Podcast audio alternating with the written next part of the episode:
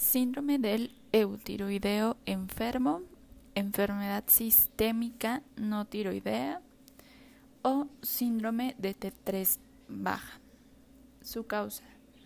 Cambios en la función tiroidea asociados a enfermedades graves, traumatismo o estrés.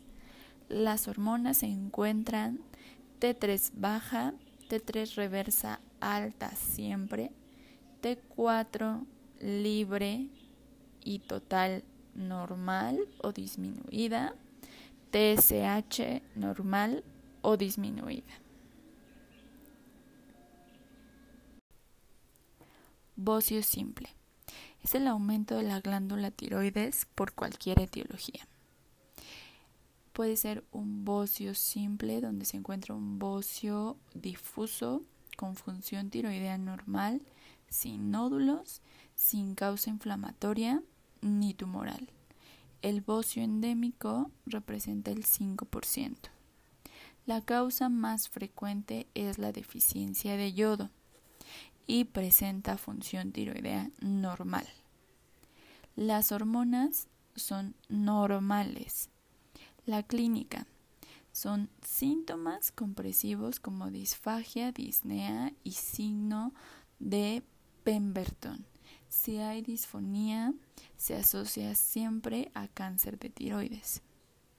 El diagnóstico es mediante la exploración y técnicas de imagen, como USG tiroideo, que se presenta normocaptante o levemente hipercaptante, se debe realizar anticuerpos antitiroideos para descartar un proceso autoinmunitario, radiografía o TAC para ver el desplazamiento traqueal o compresión y ah, se presenta una excreción urinaria de yodo menor a 100 microgramos por litro. Esto apoya el diagnóstico de una disminución o deficiencia de yodo. El tratamiento, si hay signos o síntomas compresivos, es quirúrgico por tiroidectomía subtotal o casi total. Si no hay síntomas compresivos, se administra yodo radioactivo 131 que puede disminuir el tamaño del bocio en un 50% de los casos. También puede ser vigilancia clínica o levotiroxina.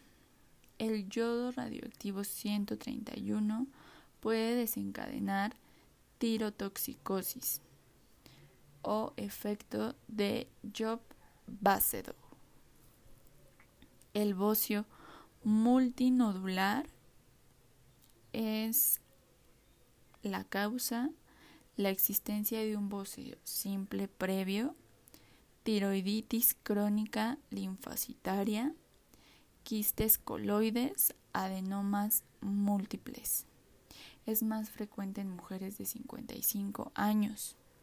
Las hormonas también son normales.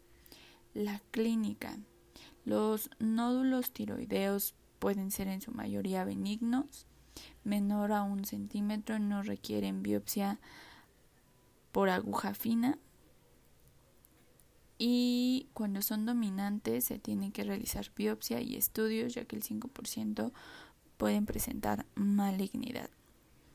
El diagnóstico se realiza con un perfil tiroideo y autoanticuerpos antitiroideos un USG cervical y rayos X de tórax o TAC para ver compresión.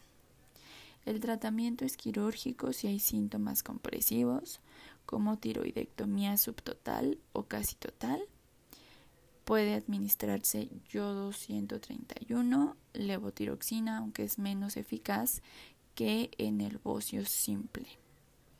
El síndrome de Pendret se caracteriza por ser autosómico recesivo, presentar bocio, eh, sordera neurosensorial y eutiroidismo o hipotiroidismo leve.